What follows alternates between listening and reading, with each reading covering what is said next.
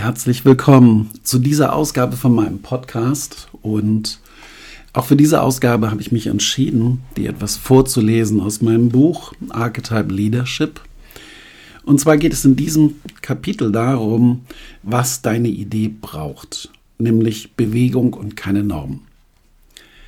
Bevor ich mit dir auf die Reise zu der Bestimmung deiner Idee gehe, werde ich dir mein Verständnis zum Thema Industrialisierung und Normierung anbieten. Es erscheint mir wichtig, dir diese große Idee der Maschinenkultur der letzten 200 Jahre zu erläutern, denn sie formt immer noch unser Denken und Handeln. Die Kritik an dieser Epoche gab es schon immer. Aktuell erleben wir die Schattenseiten dieses Fortschritts jedoch besonders stark. Mir geht es vor allem darum, das industrielle Bild von uns Menschen aufzuweichen. Jede Zeit ist davon geprägt, welche Geschichte wir über uns selbst erzählen. Es ist ein Talent der Menschheit, immer wieder neue Geschichten zu entwickeln, an die viele glauben. Diese Beweglichkeit ist ein besonderes Erfolgskriterium. Die großen Narrationen formen unsere Sicht auf uns selbst. Aktuell wird dieses Bild neu gezeichnet. Bislang haben uns vor allem Ökonomen als ein rein rationales, auf seinen Vorteil bedachtes Wesen gesehen. Diese Sichtweise wird gerade radikal umgebaut und öffnet unseren Horizont für die Macht des Unbewussten. Darum wird es in diesem Buch gehen, denn unsere frühmenschlichen Erfahrungen bestimmen unser Verhalten im besonderen Maße. Auch liegen hier die Expertisen der Archetypen begründet. Um diese sehen und entdecken zu können, müssen wir die Nebel der industriell geprägten Zeit vertreiben. Drehen wir also die Zeit für einen kurzen Moment zurück. Ein paar Optimisten gehen davon aus, dass wir in einer postindustriellen Zeit leben. Sie glauben, dass wir die Ehre der Fabriken und Maschinen hinter uns gelassen haben und jetzt natürliche Prozesse in den Fokus rücken. Diese Hoffnung teile ich, doch nicht, doch noch sind wir viel zu tief in den Glaubensgrundsätzen des alten industriellen Zeitalters verhaftet. Insbesondere das Marketing hat sich der alten Konsumentenlogik noch nicht entzogen.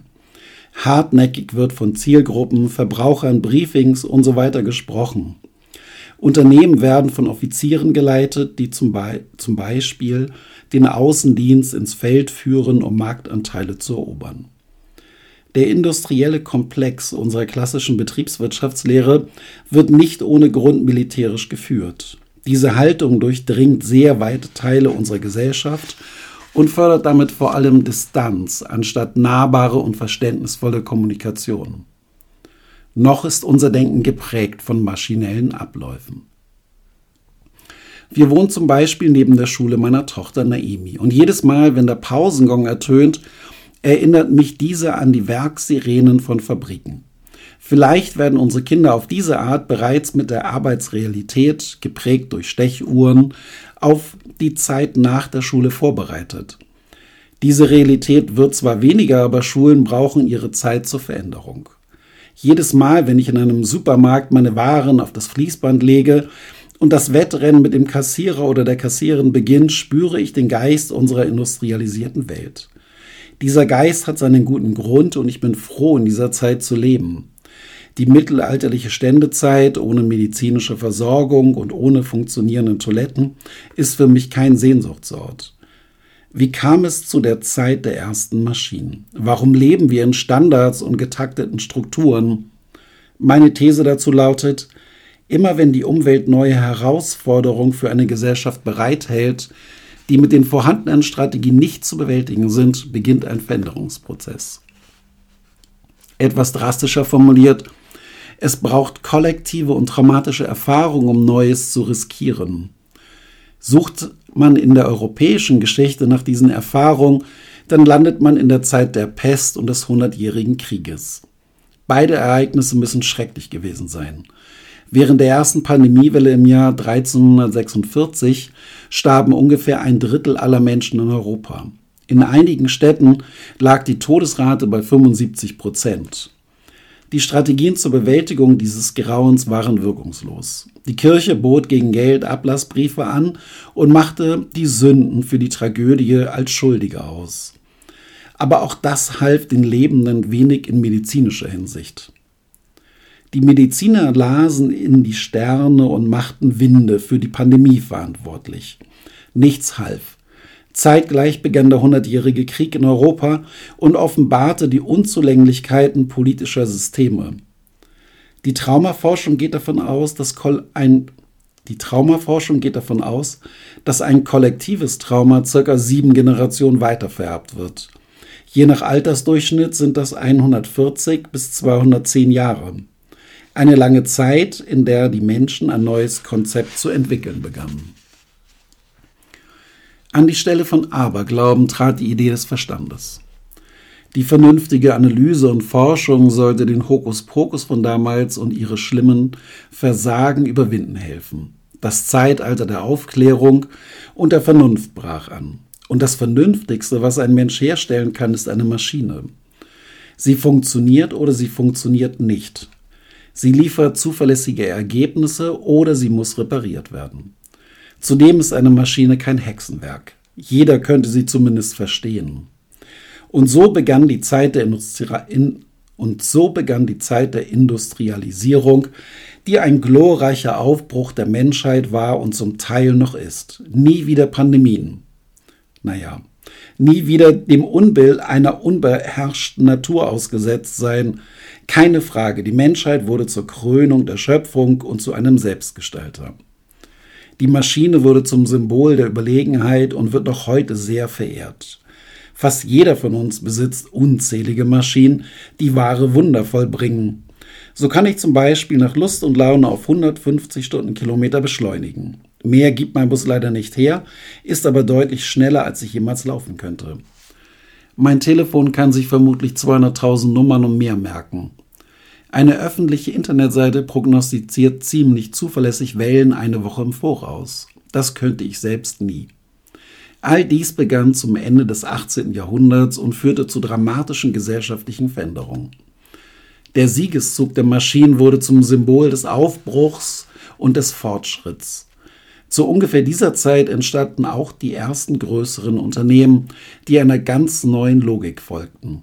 Im Kern standen die Maschinen und um diese herum wurde die Verwaltung und Organisation gruppiert.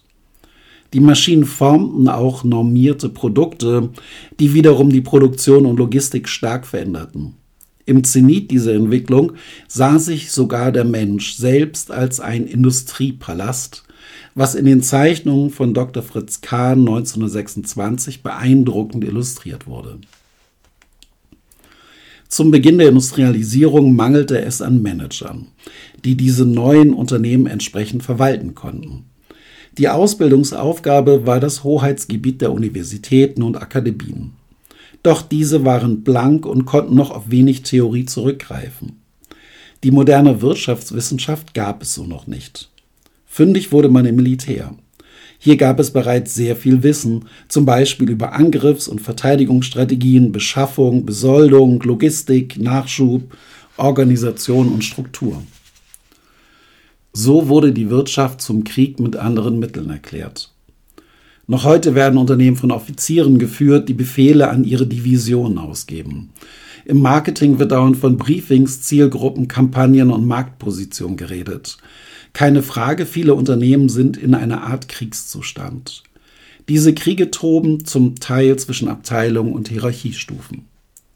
Manchmal äußern sich auch gegenüber der Umwelt, den Gesetzen oder dem Anstand oder auch gerne in Verhandlungen zwischen Arbeitgebern und Arbeitnehmern.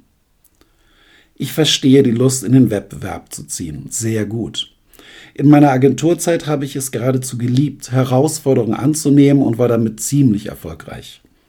Das eigene Talent auszuleben, alles zu mobilisieren und dann zu gewinnen, ist ein herrlicher Zustand. Man kann davon abhängig werden. Schließlich gibt es dafür auch noch positive Rückmeldungen. Als ich einmal auf einer Party zwei Jobangebote von großen Agenturen bekam, war ich mir sicher, es geschafft zu haben.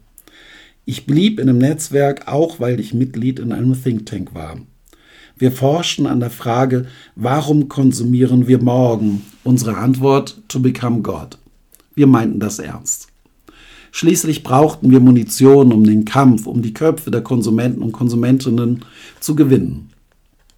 Wer mehr versteht, der kann treffendere Angebote formulieren. So gab und gibt es die Frage nach der Erfindung des Konsumenten. Meiner Meinung nach entstand die Idee des Konsumenten, als immer mehr Menschen an den Fließbändern der neuen Fabriken standen und ihre monotone Beschäftigung verrichteten. Unser Gehirn hasst Monotonie. Stell dir vor, ich beschalle dich jeden Tag zwölf Stunden, sieben Tage die Woche mit immer dem gleichen Musikstück. Wann kommst du auf die Idee, mir den Hals umzudrehen? Diese innere Spannung muss zu spüren gewesen sein. Am Anfang waren es sicherlich Not und Elend, welche die Menschen bei der Stange hielten. Sie mussten nicht nur ihre Arbeit verrichten, sondern dies auch ohne Ansprüche tun. Je ausgefeilter die Produktion wurden, desto besser musste der Zustand der Arbeiterinnen und Arbeiter werden. Jedes Nicht-Funktionieren bedeutete im schlimmsten Fall Produktionsausfälle oder schlechte Qualität. So kam es im richtigen Moment, dass sich die Handelslandschaft veränderte. Bis zu der Zeit der großen Fabriken gab es nur Fachgeschäfte. Man ging dort mit einer festen Kaufabsicht hinein und sah sich einem Tresen einem Verkäufer gegenüber. Dahinter lagen die schönen Produkte. Um sie anfassen zu können, musste man fragen. Im Jahr 1908 erstrahlte dann die Galerie Lafayette in Paris in ihrem vollen Glanz. Die Kaufhäuser waren geboren. Hier konnte jeder hineingehen und die Waren begutachten. Es gab keinen Kaufzwang und jeder Kunde war ein König. Es gebar sich die Idee, dass jeder ein Konsument werden kann, solange er nur genug arbeitete und entsprechendes Geld verdiente. Diese innere Motivation reichte, um die monotone Arbeit in den Fabriken auszuhalten. Zeitgleich entwickelte sich die Reklame, die immer wieder die notwendigen Impulse lieferte, um sich der Werkssirene unterzuordnen. Das Produktmarketing der Zeit hofierte jeden Kunden und jede Kundin mit dem Charme der Monarchie. Besonders das stilprägende Bürgertum konnte von dieser Adelung gar nicht genug bekommen und steckte noch mehr Energie in die Arbeit. So waren und sind Menschen damit beschäftigt, viel zu leisten, um sich über Produkte ein Leben kaufen zu können, das sie nicht leben können, weil sie mit Arbeit beschäftigt sind. Die Idee des Konsumenten formte unsere Städte. Die Innenstädte blieben den Schaufenstern vorbehalten und das Wohnen ging in die Peripherie. Das Flanieren und Schaufensterbummeln wurde zum gesellschaftlichen Ereignis. Noch heute hat man seine liebe Mühe und Not, am gesellschaftlichen Leben teilzunehmen, wenn man kein Geld hat. Wer nicht leistet und damit nicht kauft, der gefährdet den Wohlstand aller. Bereits sehr früh begannen Unternehmen damit, austauschbare Produkte auf den Markt zu bringen, um der Konkurrenz Marktanteile abzujagen. Die Geburtsstunde des heutigen Marketings. Denn nun ging es darum, einen immateriellen Mehrwert herauszuarbeiten und nach vorne zu stellen. Das Konsument das Konsumversprechen steigerte sich bis ins Absurde. Zigaretten versprachen Abenteuer und Freiheit. Eine Margarine warb einmal mit einer Frau, die auf einem Orca durch norwegische Fjorde ritt. Ein Katzenfutter garantierte eine Seelenverschmelzung mit der Katze. Es war eine tolle Zeit und auch ein Stück Heimat. Unvergessen zum Beispiel die Prilblumen in der Küche meiner Großeltern. Natürlich gab es Kaber und ich bewunderte die energische Clementine im Fernsehen. Ab einem gewissen Punkt war für einen Teil der Gesellschaft damit Schluss. Es begann eine Konsummüdigkeit. Bei nicht wenigen Menschen stellte sich das Gefühl einer inneren Leere ein. Man wollte ja Abenteuer und Freiheit, bekam aber nur eine Zigarette. Man wollte Prestige und bekam nur einen Sportwagen. Die Glücksforschung wies nach, dass mehr nicht zu einem Mehr an Glück führt. Der australische Wissenschaftler Cliff Hamilton drückt das so aus. Shopping ist der Ausdruck von Inhaltslehre und der Versuch, diese zu bekämpfen. Der Konsumspaß und damit auch die Ideologie dahinter kommen ins Wanken. Die Millionenmetropole Sao Paulo in Brasilien hat die öffentliche Werbung im Stadtbild verboten. Natürlich wird weiter konsumiert, aber anders. Nachhaltiger, fairer und damit verantwortungsvoller muss es heute sein. Wir haben dank der Hartnäckigkeit der Umweltbewegung mittlerweile verstanden, dass der rücksichtslose Konsum in anderen Teilen der Welt zu viel Elend führt und damit auch unser Leben stark beeinträchtigt. Man könnte behaupten, dass wir heute etwas Schlimmeres als die Pest vor uns haben. Dieses Mal ist es eine gravierende Beeinträchtigung unseres natürlichen Lebensraumes. Unsere industriell geprägten Lösungsstrategien liefern nur einen Teil der Lösung. Viel wichtiger scheint es mir, dass wir uns als miteinander verbundene Akteure innerhalb eines Systems verstehen. Der Blick aus dem Weltraum auf unsere Erde verdeutlicht dieses Bild. Wir bewegen uns mit unserem Raumschiff Erde durch die Weite des Universums. Wir können uns nicht exkludieren. Die wohl wichtigste Erkenntnis im systemischen Verständnis ist die Grenzauflösung. Wir kommen aus einer Ära, die scharf trennte zwischen die und wir. Diese Grenzziehung taugt in einem System nicht und schafft Konflikte. Die Zukunft des Ichs und des Wirs in einer Gemeinschaft hat begonnen. Die mächtigen sozialen Netzwerke sind ein gutes Beispiel dafür. Hier wird sowohl das Ich wie auch das Wir in eine Stimmigkeit gebracht. Wir lernen, dass wir alle miteinander verbunden und trotzdem Individuen sind. Unsere sozialen Reflexe werden trainiert, auch dann, wenn hinter diesen sozialen Plattformen zum großen Teil die alte Werbeindustrie steckt. Hinter Social Media steckt eine neue Perspektive, die ein systemisches Verständnis schult. Diese Talente werden wir brauchen, wenn es darum geht, globale und systemische Herausforderungen zu meistern. Diese systemische Betrachtung auf unsere Umwelt und uns selbst wurde durch die digitale Transformation maßgeblich befeuert. Digital beschreibt das Prinzip der Gleichzeitigkeit. Dinge passieren gleichzeitig und stehen in einer Wechselbeziehung zueinander, deren Wirkung nicht vorhersehbar ist. Diese Dinge sind zumeist Informationen, die zu unterschiedlichen Zuständen in einem System führen.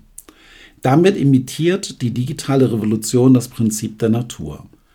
Systemteilnehmerinnen und Teilnehmer schicken sich Informationen hin und her und überall dort, wo sie zu neuen Erkenntnissen führen, ballen sich diese Informationen besonders stark und bilden Knotenpunkte im Netz. Niemand Niemand kann den Prozess vorhersagen, denn all das passiert schnell und parallel zueinander. Im Kontrast dazu steht das analoge Prinzip, das eine mechanische Abfolge kennt. Du tust das und zuverlässig wird jenes passieren. Diese Weltsicht ist maschinell gedacht und löst sich gerade auf, während die systemische Betrachtung ihren Siegeszug antritt. Wenn man beginnt, Ideen systemisch zu betrachten, erhält man einen völlig neuen Blick auf diese. Nimm einmal an, dass Ideen ein eigenständiges Wesen sind.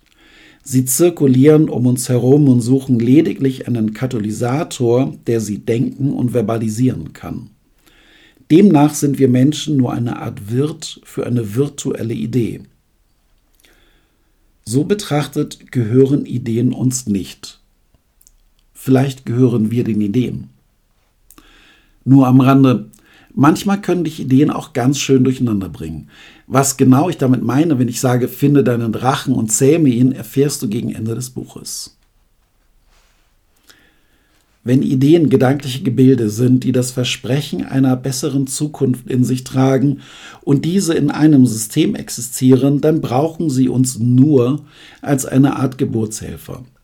Wir Menschen begegnen diesen Ideen, wenn wir sie persönlich gerade brauchen. Sie verbessern unsere Lebenssituation und zugleich dienen sie der gesamten Menschheit in ihrer Überlebensstrategie. Dazu später mehr.